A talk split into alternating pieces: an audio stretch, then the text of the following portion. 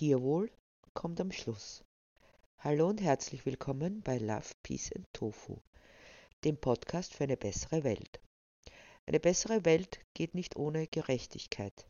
Gerechtigkeit all unseren Mitgeschöpfen gegenüber, ohne jegliche unsinnige Unterscheidung.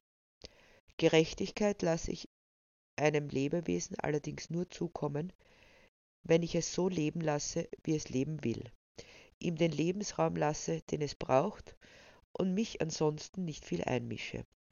Wobei nicht einmischen nicht gleichzusetzen ist mit nicht kümmern. Ich kann zur Verfügung stehen, wenn es notwendig ist, aber es darf nicht heißen, die anderen zu entmündigen. Soweit diese wunderbare Vorstellung von einer gerechten Welt, in der jede von uns versucht, so wenig wie möglich Leid zu verursachen, was an sich schon schwer genug ist. Aber wir können in unseren Tagen nicht weiter von dieser Vorstellung entfernt sein. Denn je. Menschen werden im Großteil der Welt ausgebeutet, um unseren Wohlstand weiter zu stützen, und sie werden in den verschiedensten Branchen missbraucht. Als Soldaten, auch Kindersoldaten, Prostituierte, auch Orangutans, als Versuchsmenschen für Medikamente. 80 Milliarden landlebende Tiere werden jedes Jahr für die Befriedigung unserer kulinarischen Gelüste in Rekordzeit qualvoll gemästet und ebenso getötet. Von den Billionen an Fischen, wo man noch nicht einmal eine Zahl kennt, ganz zu schweigen. Daneben werden sie ausgebeutet für sinnlose Tierversuche, für die Lieferung von Medikamenten, für die Unterhaltung in Zoo und Zirkus, Stierkampfarenen und Rodeoplätzen, nicht zu vergessen für die Jagd und andere Abscheulichkeiten. Wie schnell sind wir doch bereit, andere Länder zu verurteilen für ihre schlimmen Tierhaltungsbedingungen, bevor wir uns an der eigenen Nase nehmen. Nun sind die meisten Menschen, oder sie würden sich zumindest so bezeichnen, Tierfreundinnen, wobei Freundschaft ein recht dehnbarer Begriff ist und die, die das behaupten, sind großteils Menschen, die tatsächlich niemals einem der sogenannten Haustiere was zu leiden tun würden, wie Hunden und Katzen. Dass sie es dennoch tun, indem sie Produkte konsumieren, für die Hunde und Katzen in Versuchslaboren leiden müssen, das lässt sich mal dahingestellt. Angeblich weiß man ja nichts davon. Aber bleiben wir einmal dabei. Es sind Tierfreundinnen mit einem äußerst eingeschränkten Spektrum. Denn Tiere essen, das geht, denn die Freundschaft, die man für unsere Mitgeschöpfe empfindet, hört bei den sogenannten Nutztieren auf. Denn die sind angeblich dafür da. Vielleicht ist auch noch das Lamm zu süß, aber ein Schaf, das geht. Das nennt man dann Speziesismus. Das sind Menschen, die ihre Zuneigung auf gewisse Spezies begrenzen, andere jedoch keinen Wert beimessen. Oftmals bekommt man dann zu hören, na ja, ich esse Fleisch, aber nur, wenn ich weiß, woher es kommt. Gefühlt jede, mit der ich ins Gespräch komme, isst Fleisch, von dem sie weiß, wo es herkommt. Dann frage ich mich schon, wer kauft dann das ganze Billigfleisch im Supermarkt und selbst die Aussage vom kleinen Bauern von nebenan ist mit Vorsicht zu genießen. Denn tierquälerische Praktiken sind nicht auf Großbetriebe beschränkt. Aktuell ist die Debatte um Vollspaltenbodenhaltung bei Schweinen wieder aufgeflammt. Was ist passiert? Dreieinhalb Jahre lang hat der VGT eine Kampagne geführt gegen die sogenannte Vollspaltenbodenhaltung bei Schweinen und zuletzt 2022 einen Pyrrhussieg erreicht, der darin bestand, dass ab Januar 2023 keine neuen Vollspaltenbetriebe mehr eröffnet werden dürfen, die bestehenden können bleiben, und zwar bis zum Jahr 2040. Also konnten sich die Landwirtinnen bequem zurücklehnen. Bleibt eh alles wie gehabt. Begründet wurde dies mit der Investitionssicherheit und den Abschreibungen der bereits getätigten Investitionen. Auch hier sieht man, worum es eigentlich geht, nämlich um den größtmöglichen Profit herauszuschlagen aus einem System, das deshalb so beliebt ist, weil es am wenigsten Arbeit macht und damit am wenigsten kostet. Zumindest monetär. Das Tierleid spielt anscheinend keine Rolle. Doch nun erfolgte der Weckruf. Zwei Anläufe brauchte es zwar, aber nun hat der VfGH entschieden, nachdem das Land Burgenland eine entsprechende Klage eingebracht hatte, die Übergangsfrist sei zu lang und verkürzte die Frist bis 2030. Nun wird eine Lösung von Seiten der Schweinebranche propagiert, die sich bei näherer Betrachtung als reine Augenauswischerei herausstellt. Das sogenannte dänische System wird so angepriesen, als wäre es kein Vollspaltenboden. Dabei sind die einzigen Unterschiede, dass die Schweine mehr Platz haben und der Boden weniger perforiert ist. Hört sich gut an? Vielleicht, aber in konkreten Zahlen heißt das, Bisher hatte ein 110 Kilo Schwein 0,7 Quadratmeter Platz und der Boden war zu 20 Prozent perforiert, also mit Spalten durchzogen. Beim neuen System hat dasselbe Schwein 10 Prozent mehr Platz, also heiße 0,8 Quadratmeter statt 0,7.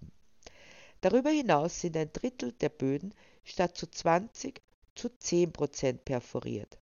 0,8 Quadratmeter wollen sie wirklich als eine Verbesserung verkaufen?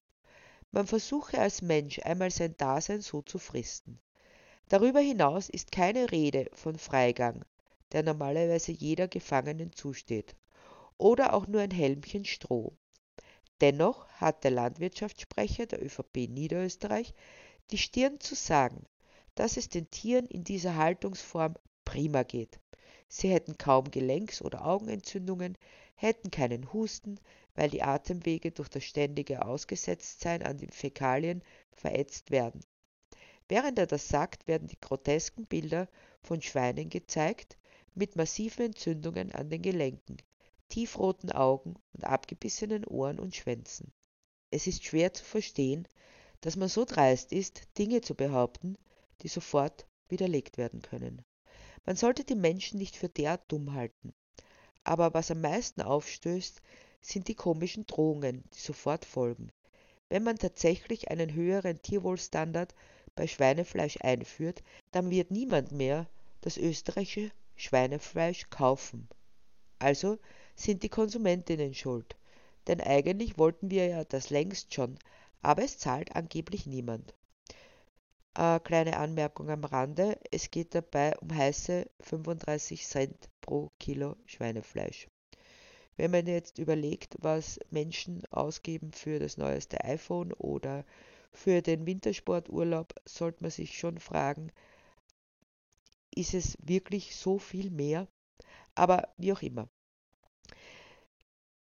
Jedenfalls äh, scheint es so zu sein, dass der Konsument immer auf das billigste Fleisch greift. Denn die SchweinefleischesserInnen haben wirklich nichts über für Tierwohl. Sonst hätte nicht eine Umfrage ergeben, dass 44 Prozent der Menschen sagen, die Haltung ist ihnen egal. Auch wenn anderes behauptet wird, offener kann man nicht zugeben, ich will mein Schnitzel so billig wie möglich, egal auf wessen Kosten bzw. wer darunter leidet. Aber mit den Drohgebärden geht es noch weiter.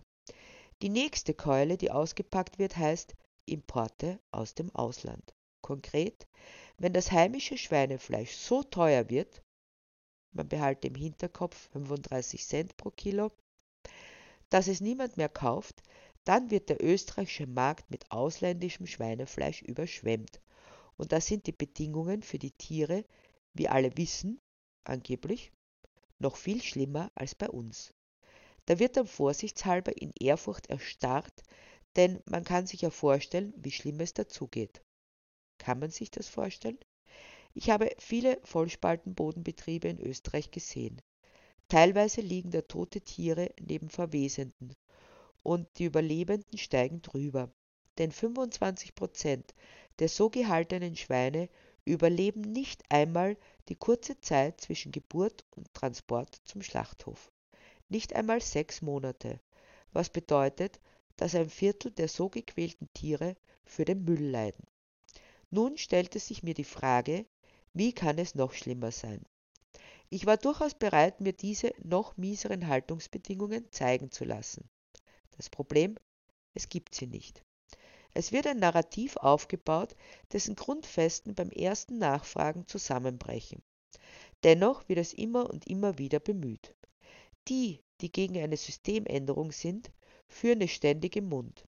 Es ist eigentlich haarsträubend, was denkenden Menschen zugemutet wird. Bloß um alles so zu lassen, wie es ist. Es wird ein Vollspaltenbodensystem propagiert, das minimalst abweicht vom Bestehenden und das dann noch als neu bezeichnet wird. Darüber hinaus werden Schreckensszenarien aufgemalt, die es einfach nicht gibt. Und das alles, um die Menschen weiter dazu zu bringen, sich mit Fleisch krank zu essen. Denn, so Minister Totschnig von der Tierqualpartei Österreichische Volksspaltenbodenpartei, ah, sorry, Österreichische Volkspartei, wer auch immer da das Volk sein soll. Wir lassen uns unser Schnitzel nicht nehmen. Ganz wichtig zu erwähnen, dass das Landwirtschaftsministerium seit Jahrzehnten fest in konservativer, wenn nicht zu sagen reaktionärer Hand ist, die alles daran setzt, auch nur die kleinste Verbesserung in der Tierhaltung zu verhindern. Den Vogel abgeschossen hat man dabei aber zuletzt in Niederösterreich. Die Brüder Hubmann haben eine alternative Haltungsform entwickelt, die sogenannte Wechselweide-Freilandschweinehaltung. Was kann man sich darunter vorstellen? Die Schweine leben in einem offenen Zelt auf einem Feld, das dick mit Stroh eingestreut ist. Sie können herumlaufen und tollen und wühlen, also was Schweine am liebsten machen. Sie sind offen und neugierig, weisen keinerlei Verletzungen auf. Nicht nur, dass jeder Betrieb, der einen Vollspaltenbodenstall bisher baute, einen Investitionszuschuss von 100.000 Euro erhielt und die Brüder Hubmann für ihre konventionelle Strohhaltung nicht einmal einen Cent, wird ihnen noch zusätzlich das Leben schwer gemacht. Die Vorteile liegen auf der Hand. Sehr geringe Investitionen in Zaun und Zelt, eine variable Auslaufgröße, immer frische Luft, weiche und trockene Einstreu. Viel Grünfutter und statt flüssiger Gülle gibt es dadurch einen gebundenen Kot, der kompostiert zu Humus wird und damit sogar CO2 aus der Atmosphäre zieht. Darüber hinaus gibt es keine Bodenversiegelung. Solange es Fleischkonsum gibt, eigentlich die optimale Lösung, möchte man meinen. Seit zwei Jahren besteht der Betrieb und während der ganzen Zeit gab es keine abgebissenen Ohren oder Schwänze, keine Krankheiten, keine geschwollenen Gelenke, keine blutigen Hufe und kein Husten. Also keine Lungenentzündung. Es bleibt eigentlich unverständlich, warum dieses Konzept nicht schon von anderen Schweinebetrieben aufgegriffen wurde. Man bedenke, das ist weder eine Bio- noch eine Freilandhaltung, sondern eine ganz konventionelle. Der Mehraufwand gegenüber dem Vollspaltenboden liegt zwischen 10 und 20 Prozent. Was wegfällt und auch nicht außer Acht gelassen werden darf, sind aufwendige Lüftungen, Güllekanäle, Antibiotika, Heizung und Kühlung. Deshalb besteht auch keine Gefahr, dass die Lüftung ausfällt und die Schweine jämmerlich ersticken oder durch einen Brand zugrunde gehen, wie es in letzter Zeit recht häufig passierte. Dennoch halten die Mäster am verhaltenen System fest. Doch nicht nur das. Die Bezirkshauptmannschaft St. Pölten hat nun den Räumungsbescheid erteilt bzw. die Schließung angeordnet. Der Grund ist, dass die Behörde meint, dass der Boden durch Stickstoffbelastung bedroht sei.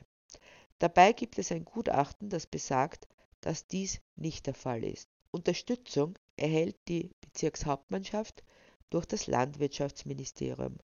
Das heißt, eine vorbildliche Haltung, die angeblich bei uns nicht möglich ist, soll geräumt werden. Und das aufgrund eines Bauchgefühls. Das ist wohl ein Einknicken gegenüber der Schweinebranche, die seit Jahren gegen dieses Projekt wettert. Die regionalen Vollspaltenbodenbetriebe haben sich mit einem Brief an das Tierschutzministerium gewandt, in dem sie sich über den Betrieb beschweren. Sie behaupten, er würde die Schweinepest ins Land holen. Außerdem sind wohl auch jene nicht erfreut, die normalerweise davon leben, dass sich Bauern hoch verschulden und sich damit zu Sklaven machen.